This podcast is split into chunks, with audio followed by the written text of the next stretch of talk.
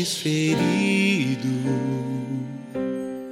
por minha causa, fostes moído pelas minhas iniquidades.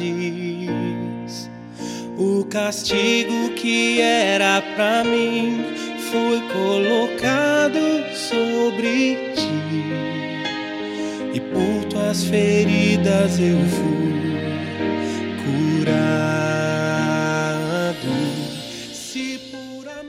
Bem-vindo ao podcast de mensagens da Home Church no Japão. Nosso desejo é que essas mensagens alcancem o seu coração e que Cristo seja o Senhor e Salvador da sua vida. Para mais informações sobre a igreja, entre na página do Facebook Home Church Japão. Deus te abençoe. Se eu for levado ao fogo por ouvir a tua voz, meu grito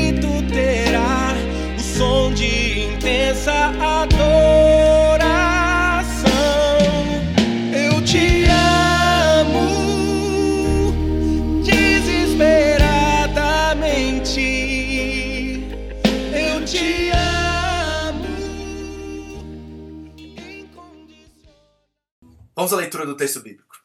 Se algum de vocês tem queixa contra outro irmão, como ousa apresentar a causa para ser julgada pelos ímpios, em vez de levá-la aos santos?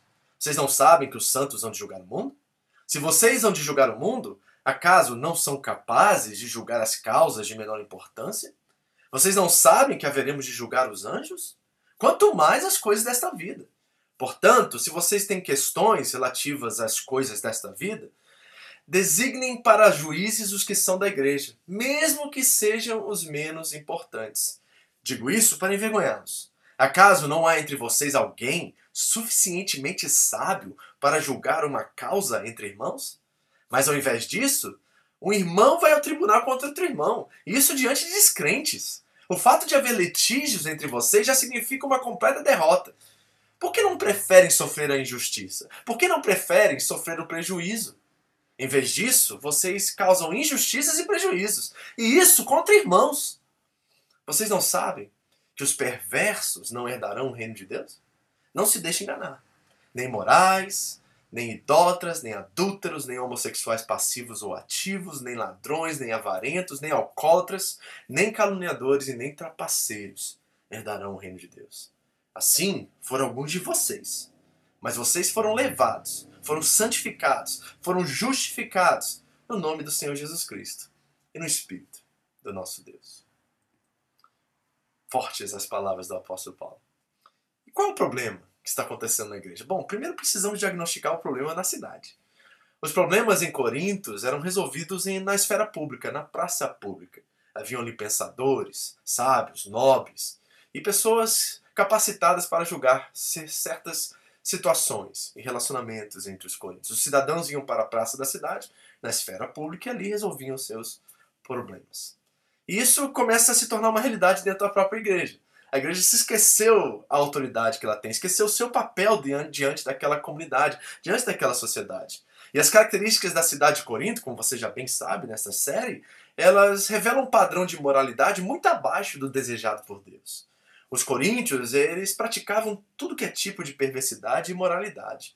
Havia o templo de Afrodite na cidade, com mil prostitutas que prestavam cultos aos cidadãos da cidade, com orgias sexuais, e os coríntios ali achando que esse tipo de padrão de moralidade era suficiente para julgar as causas internas da igreja. Corinto não deveria julgar a igreja. Corinto deveria ser réu diante do juiz, que deveria ser a igreja, a voz profética, o testemunho e o padrão da verdade. Paulo vai dizer a Timóteo que a igreja é o baluarte, o pilar da verdade. Mas em Corinto o oposto estava acontecendo. A igreja estava se tornando réu dos coríntios. E Paulo começa a identificar esse problema a começar dentro da igreja. Qual a expectativa de Deus para os coríntios e para nós como filhos? Bom, tem aspectos internos e externos. A primeira responsabilidade é de salgar. Jesus disse: Vocês são o sal da terra. Não há plano B. Nós somos o sal da terra. Deus não enviará anjos. Jesus já veio a primeira vez, voltará para julgar o mundo pela última vez. Mas ele colocou juízes colocou reis, colocou sacerdotes. Esse reino é um reino de reis e sacerdotes sobre a terra. E nos chama a ser sal e luz. Sal, porque o sal ele salga, ele conserva, ele mantém, ele restaura. O seu papel é esse. Esse é o nosso papel metaforicamente falando.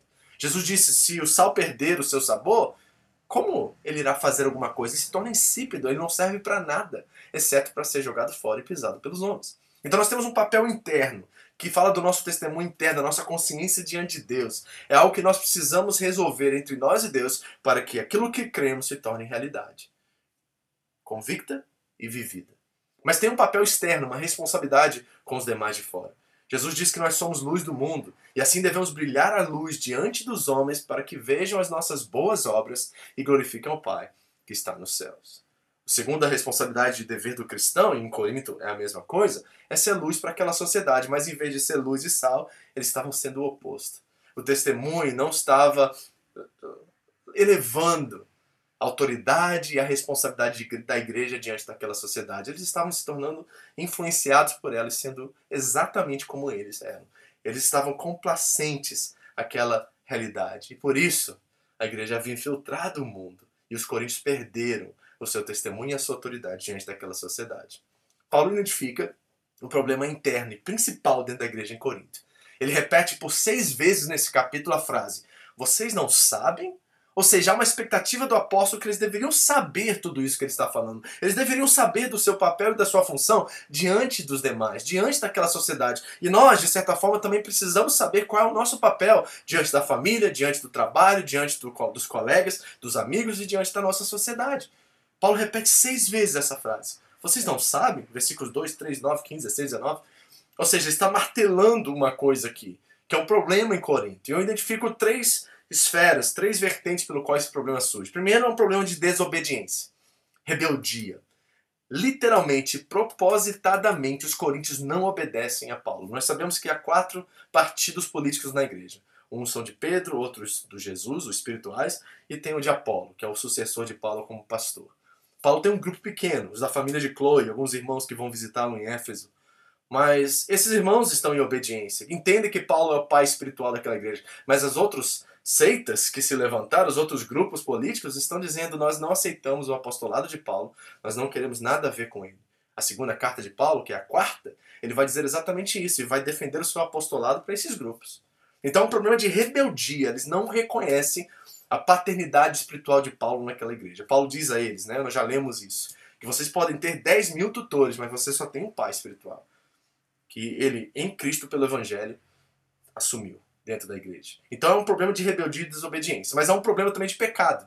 Ou seja, há uma insensibilidade dos coríntios quanto ao Espírito Santo. Eles não estão ouvindo a voz. E o que, que eles estão ouvindo? A voz dos tempos, a voz da sociedade, a voz dos filósofos, dos pensadores, dos nobres.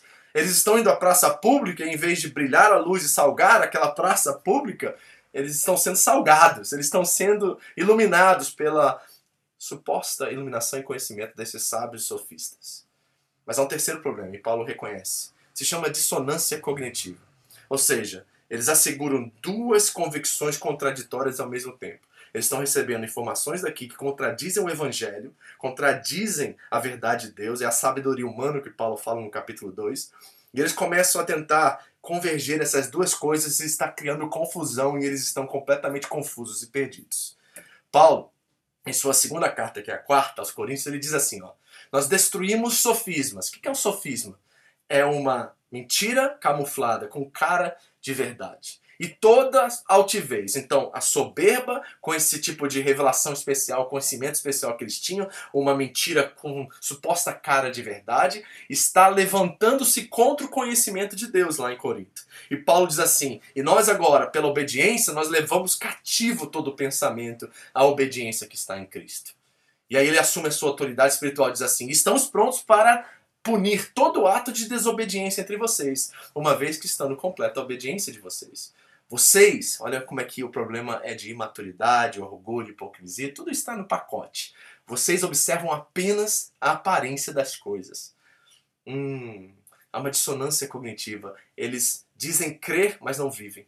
Eles dizem conhecer, mas não conhecem porque não vivem suas vidas. Há um problema aqui sério de dissonância cognitiva nessa igreja. Que vem com as suas filhas desobediência, pecado e se constrói em confusão. Literalmente a palavra confusão está surgindo aqui. E Paulo está dizendo assim: se alguém está convencido de que pertence a Cristo, deveriam considerar novamente tudo isso que eu estou dizendo. Ele está dizendo assim, porque ele vai agora assumir sua autoridade espiritual e dizer assim: ó, vocês não querem me respeitar, a minha autoridade?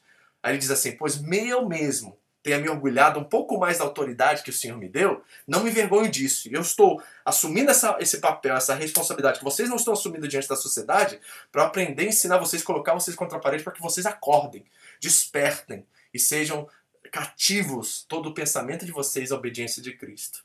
Ele diz assim: essa autoridade é para edificá-los e não para destruí-los. Paulo está pegando pesado aqui. E qual é o princípio que nós precisamos aprender aqui diante de tudo isso? É que não existe uma comunidade humana em toda a Terra sem erros e sem defeitos. E quando você encontrar essa comunidade sem nenhum erro, um lugar que se diz assim, nossa, é o melhor lugar do mundo. Não é Roma esse lugar, tá? Esse lugar se chama cemitério. Esse é o lugar onde você vai encontrar uma comunidade humana perfeita. É lá, meu amigo. Certo? Alguns dizem aí que o cemitério é o lugar mais rico da face da Terra, porque ali morreram inúmeros sonhos, inúmeras pessoas que tinham potenciais enormes, mas não concluíram. Então o cemitério é esse lugar aí de perfeição, certo? Ali nada acontece. Mas é interessante que essa verdade nos ensina algumas coisas que nós precisamos aprender sobre os relacionamentos na igreja. Primeiro, a igreja é uma comunidade de pessoas em construção. A Bíblia não esconde os problemas de relacionamento né, dentro das famílias e dentro até dos apóstolos.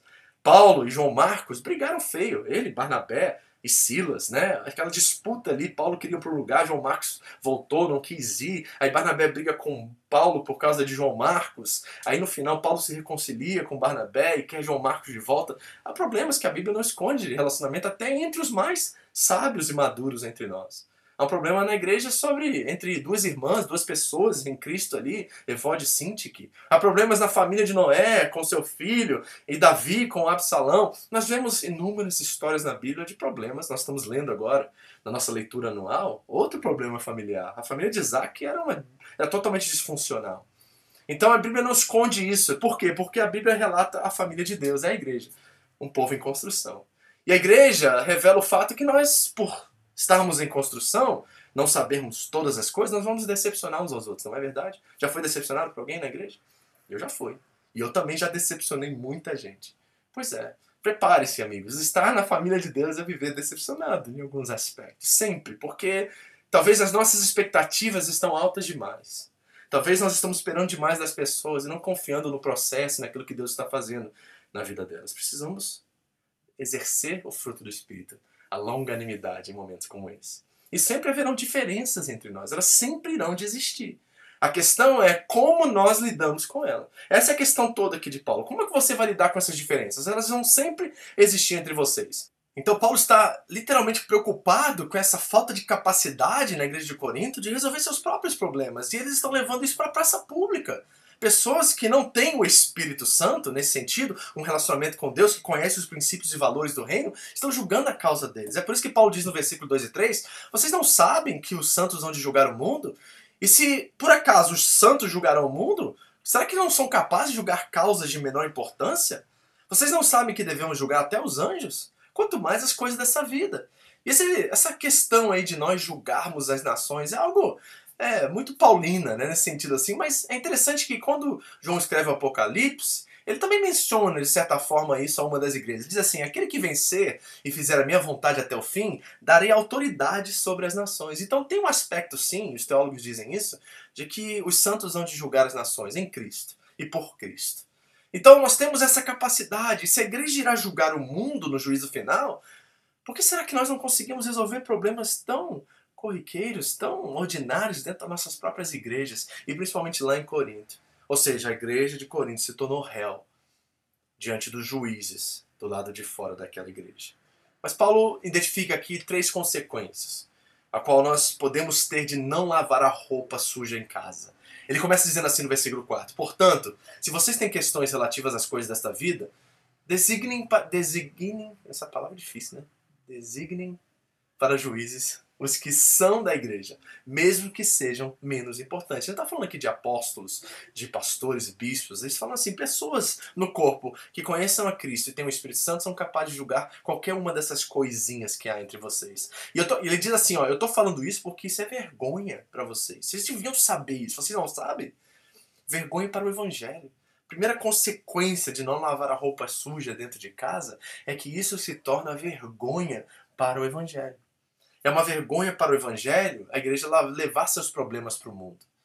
É uma vergonha para o Evangelho o testemunho da igreja diante do mundo. É uma vergonha quando a igreja perde a sua autoridade espiritual, quando a igreja se torna irrelevante diante de uma mensagem de reconciliação, de amor. É, é, é uma vergonha porque isso expõe a nudez da igreja diante do mundo. Não é verdade, queridos? Não há coisa mais feia de ouvir testemunhos de quedas, de problemas morais entre pastores, irmãos, cantores, no meio gospel e tudo mais, é uma vergonha isso para o mundo. E nós precisamos zelar com amor pela igreja, entender o nosso papel e nossa autoridade e lavar a nossa roupa suja dentro de casa, ou seja, trazer para aqueles que têm o Espírito Santo o papel e a autoridade de julgar sobre causas tão pequenas de menos importância como essas. Paulo está dizendo que isso é vergonha para o Evangelho. Mas ele não diz só isso, ele diz assim: é também uma falta de sabedoria.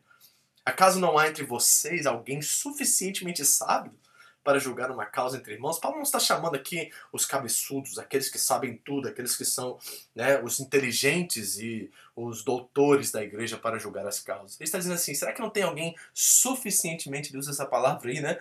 Um pouco de sabedoria, essa sabedoria vem do Espírito pelo nosso relacionamento com Deus. Será que não tem alguém com pequena sabedoria o apóstolo Tiago diz assim: aquele que tem precisa de sabedoria, tem falta, carência de sabedoria, peça a Deus que ele dá sem censura, livremente. Não nega para quem pede. Então, qualquer um que está naquele corpo, ama o Senhor Jesus e tem relacionamento com o Espírito Santo, seria capaz de julgar essas causas. Mas o nosso problema é o seguinte: que quando falta sabedoria, logo falta caráter. E quando falta caráter, nós começamos já a ver o dissipar, assim, sabe, esse essa questão de começar a botar para fora as coisas e atacar os outros. Aí a gente começa a julgar e falar assim, pô, fulano lá tá na igreja há 20 anos, caiu, traiu a mulher, traiu a esposa. Isso são da própria boca dos crentes, falando dos próprios irmãos que essas coisas estão saindo. Posts no Facebook, compartilhando notícias ruins acerca da igreja de irmãos que caíram na igreja. Atacar um irmão é atacar a si mesmo. Você está atacando o corpo, você está atacando a si mesmo. E atacando esse corpo e tirando esse perna, esse braço, esse, essa orelha, você vai impedir você de reconhecer e de realmente ter integridade na sua caminhada com Deus. Quando a igreja é atacada, nós precisamos zelar, proteger, cuidar dela e não espalhar e piorar ainda mais a situação. Mas Paulo não diz só isso, ele diz: Mas em vez disso, um irmão vai ao tribunal contra outro irmão, e isso diante dos descrentes. E ele diz assim: o fato de haver litígios entre vocês já significa uma completa derrota. Ou seja, é um sinal de derrota para o mundo lavar roupa suja fora de casa. O simples fato de agir um problema irreconciliável entre eles já revela a imaturidade, o egoísmo e a mente imperialista, ou seja, cada um só pensando em si, cada um pensando no seu próprio reino, no seu próprio império. Não deveria nem haver, Paulo diz assim, vocês não deveriam nem ter problemas. Sabe, o sinal da maturidade é quando nós começamos a correr dos problemas e começamos a ser uma ponte de reconciliação entre pessoas e começamos a, sabe, a não destacar coisas corriqueiras, coisas ordinárias, coisas que não têm valor algum e nós começamos a dar valor àquilo que realmente tem valor, que são os nossos relacionamentos que são eternos. Amados, nós precisamos cuidar disso. Essas três coisas, e vou repetir aqui, são muito importantes para nós como igreja aqui no Japão. Nós não podemos deixar com que a igreja se torne vergonha, chacota para uma sociedade se torne ridículo diante das suas ações e diante do seu papel e do seu testemunho. Cuidado com isso. Segundo, cuidado com a falta de sabedoria. Quando há um problema, não ataque seu irmão e não ataque aqueles que são de outra igreja, de outro ministério, de outro lugar. Porque quando você ataca ele, você está atacando a si mesmo. Não se esqueça disso. Terceiro, vou repetir, por favor. Você. O simples fato de haver divergências entre nós, eu não estou falando tá, das coisas principais, porque isso não deve nem passar pela cabeça de vocês de divergirem acerca das coisas principais da fé. Eu estou falando de coisas de relacionamento ordinárias e banais do dia a dia. Isso, Paulo diz assim, não deveria nem haver, vocês deveriam ser um. A mente, a consciência comunitária promove um ambiente de unidade, não de divergência, não de briga, não de contenda. Nós deveríamos lutar pela unidade da igreja, porque senão isso é um sinal de derrota para o mundo. E aí Paulo começa a apresentar as soluções. Vamos fechar aqui. Ele diz assim, versículo 7. Por que não preferem sofrer a injustiça? Por que não preferem sofrer o prejuízo? Então Paulo está nos ensinando um caminho diferente aqui. O caminho em Corinto talvez é um caminho de reivindicar seus direitos, se você está certo, você está certo, você tem que lutar pela verdade. Mas Paulo está dizendo: o caminho de Cristo é um caminho de perda, é um caminho de reconstituição, é um caminho de misericórdia e não de justiça. Tiago disse que a misericórdia deve triunfar sobre o juízo. Então, a grande sabedoria da vida não é saber como agir, mas como reagir a certas situações. Jesus disse em Mateus 5: Vocês ouviram o que foi dito? Olho por olho, dente por dente. Mas eu digo: não resistam ao perverso. Se alguém o ferir na face direita, oferece-lhe também a outra. E se alguém quiser processá-lo e tirar você a túnica, deixe que leve também a capa. Se alguém o forçar a caminhar a ele uma milha, isso era um, um veredito romano, que quando um soldado romano estivesse por um caminho e você passasse por ele ou ele passasse por você e ele mandasse você carregar a mochila dele, as coisas dele, você deveria carregar pelo menos duas milhas. Uma milha. Era lei romana, certo? Então Jesus está usando esse contexto assim, se ele manda você carregar uma milha, Vá com ele duas. Dê a quem pede e não volte as costas àquele que deseja pedir algo emprestado. Tá vendo? O reino de Deus é um reino de cabeça para baixo, não é um reino de justiça nesse sentido. É um reino de misericórdia. A misericórdia tem prioridade sobre a justiça. Então, olha que coisa linda. A grande sabedoria da vida não, não é saber como agir, mas como reagir. Por que, que nós preferimos ganhar em vez de perder? Por que, que nós preferimos ter lucro em vez de prejuízo? A lógica do reino de Deus é uma lógica a qual o prejuízo, se não for para perder o irmão, eu prefiro ter prejuízo e não perder o irmão. Primeira solução que Paulo traz à igreja de Corinto. Vocês querem, vou ensinar vocês a resolver esse problema aí. Percam, sofram a injustiça por causa das pessoas, porque vale a pena manter o irmão do que ganhar na justiça a causa. Segunda coisa, ele diz assim: em vez disso, vocês mesmos acusam, causam injustiças e prejuízos, e isso contra irmãos. Evitem as obrigações e as demandas. Segunda coisa, a postura de uma vida cristã madura é viver para evitar problemas a qualquer custo. Paulo diz assim em Romanos 13, 8: Não devam nada a ninguém a não ser o amor de uns pelos outros, pois quem ama e aquele que ama seu próximo tem cumprido a lei. Irmão, evite em relacionamentos onde um é obrigado ao outro, onde há uma dependência de reciprocidade, onde há essa lei inconsciente ou subconsciente de que precisa haver favores e troca de favores o tempo todo para que esse relacionamento seja reconhecido e valorizado. Evitem obrigações. Amem. Não devam nada a ninguém. Se nós estamos aqui online, nós estamos aqui porque nós amamos aos outros, queremos servir uns aos outros, nós queremos ser um e que a nossa unidade cresça cada dia mais. Eu, as minhas obrigações são deveres, não são obrigações. Eu não tenho obrigações com vocês, eu tenho deveres. Isso devido a quem eu sou, como pastor de vocês, diante da minha, do meu chamado e daquilo que Deus me chamou para fazer para vocês, do, minha, do meu serviço, do meu dever como cristão e como seguidor de Jesus Cristo. Eu não sou obrigado. Então não há demandas entre nós, não há expectativas ilusórias a respeito uns dos outros. Eu quero andar com você, eu quero caminhar com você, eu quero que você seja você em construção, se parecendo cada dia mais com Cristo. Então nós vamos trabalhar juntos para que esse propósito se cumpra. Não está obrigado, ninguém é obrigado a nada no reino de Deus. Nós temos um dever diante do que ele já fez por nós. Terceira solução: resolvam os problemas internamente. Olha só, em vez disso, vocês causam injustiças e prejuízos, e isso contra irmãos. Acaso não há entre vocês alguém suficientemente sábio para julgar essa causa? Paulo está dizendo assim, por que vocês levaram lá fora? Não tem ninguém não é possível. O menor, o menos importante entre vocês resolveria esse problema. E Paulo está anunciando aqui o caminho de Jesus. Mateus 18. Jesus, dentro do contexto igreja de perdão, Jesus diz assim, procure seu irmão a sós. Então tem um problema.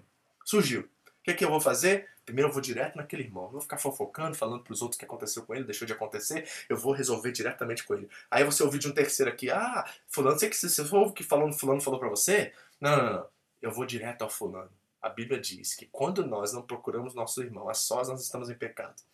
Então a primeira ação é ir direto a ele. Segunda ação, se ele não te ouvir, o texto diz, então chame mais dois, ou três, ou um, amigo maduro, espiritual, para te ajudar na reconciliação. E sempre do pressuposto que você vai para perder. Porque você quer ganhar ele, você não quer ganhar a causa, você não quer ser achado justo, você quer sofrer prejuízo e injustiça se for necessário. Então o que você faz? Você chama outro irmão para poder ajudar você a reconciliar, na reconciliação e oferecer perdão. Mas se ele não te ouvir, então leve à igreja. Tá vendo como é que aqui a igreja, Jesus, é a autoridade que julga as causas? Tá vendo como, de novo, esse princípio de autoridade, de reinar e de julgar as nações está muito vivo também na, nas palavras do Senhor? Então nós temos essa autoridade, igreja. Então quando o corpo agora se move em direção a esse irmão, para que ele não fuja, para que ele não saia, nós vimos semana passada as consequências da expulsão do corpo. E Jesus está tentando evitar isso aqui. Porque o quarto passo é assim, ó, prega o evangelho de novo para ele. Considere ele como não parte do corpo, não parte da família de Deus. Isso é muito sério. Nós já vimos isso semana passada, não vou repetir aqui. Está fora do corpo, está fora de Cristo. Então nós precisamos entender a seriedade pelo qual isso está sendo revelado e demonstrado a nós. Resolvam os seus problemas internamente. Quando você tiver um problema na home com alguém, resolva. Cumpra aqui os passos de Jesus. Use isso como um manual de reconciliação e de ter relacionamentos saudáveis dentro da igreja. Mas ele não acaba aí. No quarto ele diz: Vocês não sabem que os perversos não herdarão o reino de Deus? Não se deixe enganar. Aí ele faz a lista. E essa lista não é uma lista para condenação, é uma lista de descrição. Ou seja, Paulo está dizendo assim, ó, deixa eu mostrar para vocês quem vocês eram. E ele também não está muito longe dessa lista, como parte da característica de quem ele era antes de conhecer a Cristo o maior castigo que Deus pode receber, que nós podemos receber de Deus, ele nos deixar exatamente da maneira que nós estamos. Olha a lista: imorais, idólatras, adúlteros, homossexuais passivos, ativos, ladrões, avarentos, alcoólatras, caluniadores e trapaceiros. Aí eu penso, né, no, no progresso da revelação ali sendo lida naquela igreja. Alguns coríntios estão ali ouvindo a carta de Paulo dizendo assim: uhum, é todo esse povo aí, ó. Todo esse povo aí fora assim, ó. Olha lá, tem ali um adulto, tem ali uma varenta, ali um homossexual ativo e passivo, tem ali um caluniador, aí Paulo vira o jogo e olha para a cara desses por carta, né? E diz assim: assim foram alguns de vocês. Então a primeira coisa que nós precisamos fazer é nos autoavaliar. Entender quem nós éramos e quem nós somos. Porque se você não diagnosticar bem quem você era e o perdão que te alcançou, provavelmente você vai ter um padrão mais elevado do que o pecador que está diante de você. Que é igual a você, que cometeu os mesmos pecados que vocês, ou de forma diferente que você, mas você não vai ter um padrão pelo qual medir a sua proposta relacional a sua forma de se aproximar dessa pessoa para encontrar perdão e reconciliação. Porque se você vir até ele se achando melhor moralmente do que ele, você jamais se submeterá a perdoá-lo e ele ia perdoar você. Ou seja, saiba se autoavaliar. Quando alguém errar com você, quando alguém aprontar com você, quando alguém te trair, quando alguém for imoral com você, lembre-se que você foi imoral, você já traiu e você já pecou contra Deus. E quando isso estiver muito claro dentro de você, aí você vai poder perdoar todos, porque a oração, exemplo, modelo que Jesus deixou aos discípulos e a nós, diz que nós devemos perdoar para que sejamos perdoados, assim como perdoais os vossos ofensores. Tem um condicional na oração do Pai Nosso, assim como. Então nós precisamos entender quem somos, nos autoavaliar e entender que a solução já está dentro de nós. Quem é você? Eu sei quem eu sou. Eu sou um pecador miserável que foi alcançado pela graça. Isso me faz nem um pouco melhor do que ninguém. Isso me faz o pior deles. Quando Paulo se auto é, intitula, ele diz assim: Aqui está o maior dos pecadores, eu, Paulo, apóstolo, perseguidor da igreja. Ele dá o currículo dele e diz assim: Tudo isso eu considero lixo. Ele se considera lixo do mundo. Então o que é a igreja? É um grande lugar de reciclagem, que está todo mundo tentando, como lixo, ser reciclado e se tornar um novo produto, uma nova criação, um novo ser humano. Então nós precisamos entender, queridos, Vou voltar nessas quatro coisinhas aqui só para bater e martelar na sua cabeça. Misericórdia sempre acima da justiça. Evitem relacionamentos de obrigações e demandas. Evitem resolver os problemas lá de fora. Resolvam internamente e principalmente a sós com seu irmão. E quarto, quando você for resolver, se autoavalie e saiba quem você é e quem você era e quem você é agora em Cristo Jesus. Sobre isso que nós conversamos hoje. E eu quero que você reconheça que esses imorais, idólatras, e toda essa lista. Não é uma lista de condenação, porque cada um desses pecados o Senhor Jesus já levou na cruz por você, já perdoou você. Há uma ficha limpa diante de você por causa de Cristo Jesus. Não há mais condenação, Paulo diz aos Romanos, para aqueles que agora estão em Cristo Jesus, nosso Senhor. Então, meu amigo, não deixe o peso do pecado dominar e vir sobre você e você se achar indigno de receber o que está disponível para você agora. Olhe para a cruz. E ao olhar para a cruz, reconheça que o perdão de Deus te alcançou, a misericórdia de Deus se manifestou a você. E o que ele pede para você é que você seja um, que você seja a igreja, o, a comunidade do amor, do perdão, da reconciliação e da graça. E que você amadureça para que você seja alguém resolvido, resolvida, que sabe interagir dentro desse corpo de gente em construção e saiba ser responsável, saiba quais são os seus deveres e saiba em direção daquele que talvez não tenha a mesma maturidade, não tenha o mesmo a mesma consciência, o mesmo amor, a mesma caminhada que você e talvez ele precisa que você dê um passo primeiro para que ele dê dois passos na sua direção. Foi isso que Cristo fez por você, não fez? Ele abriu os braços e disse: Vinde a mim, vós que estáis cansados, vinde a mim, vós que se sentem os piores pecadores da terra. De braços abertos, ele perdoa você e perdoa a mim. Que nós possamos olhar para ele agora e também ter o nosso perdão, nossos pecados, nossos pecados perdoados. Reconhecendo e nos autoavaliando, entendendo quem nós éramos e quem nós somos, e sermos agora um instrumento de Deus para a reconciliação, para a restauração, para o perdão e para a responsabilidade com maturidade, para dentro dos relacionamentos no corpo, que possamos ser a comunidade do amor, a autoridade de Deus sobre a terra para julgar as nações e fazer a diferença e mostrar que de fato Deus enviou seu filho ao mundo. Jesus orou em João 17. Pai, que eles sejam um, para que o mundo reconheça que tu enviaste o teu filho. Que assim seja verdade entre nós, Home International Church no Japão. Que nós possamos ser essa comunidade que tem o perdão como bandeira, que tem a reconciliação como instrumento diário, em cada momento, em cada relação, que o perdão sempre esteja diante de nós e que nossos relacionamentos se tornem saudáveis, vivos a cada dia mais. Eu quero orar por você se há uma, uma amargura no seu coração que está gerando uma raiz de perturbação, se há um conflito de interesse, se há uma dificuldade de relacionamento, se há um perdão que não foi liberado de verdade, conscientemente, que hoje, ao ouvir essa mensagem, você seja um instrumento de reconciliação maduro, que você seja juiz sobre a causa para trazer restauração e reconciliação, que você seja a bênção para as famílias da terra. Pai querido, em nome de Jesus, que é Home International Church no Japão, e aqueles que me ouvem de outros lugares, de outros ministérios, que vão participar, estar aqui ou vão assistir essa mensagem depois, que eles também, na maturidade, no espírito que o Senhor já nos deu, está em nós, possamos encontrar caminhos de sermos responsáveis, de sermos uma comunidade madura, a qual os nossos relacionamentos interpessoais começam a fazer sentido e nós começamos a ser essa comunidade que vai em direção para promover a reconciliação, a restituição, a misericórdia, o perdão e assim por diante, a justiça. Ajude-nos, Senhor. Ajuda-nos a sermos mais maduros, a, a, sermos uma unidade, um povo que, ao olhar para a nossa luz, Deus, o mundo possa ver Cristo, possa glorificar a Deus, possa ver as nossas obras e assim glorificá-lo. Que seja um sal, que restaure, que conserve, que faça diferença, Deus. Ajuda-nos. O mundo tanto precisa hoje em dia dessa comunidade, desse povo e dessa voz profética e autoridade sobre as nações.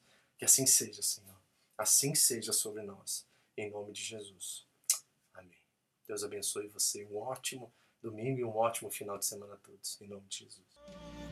Eu te amo desesperadamente. Eu te amo.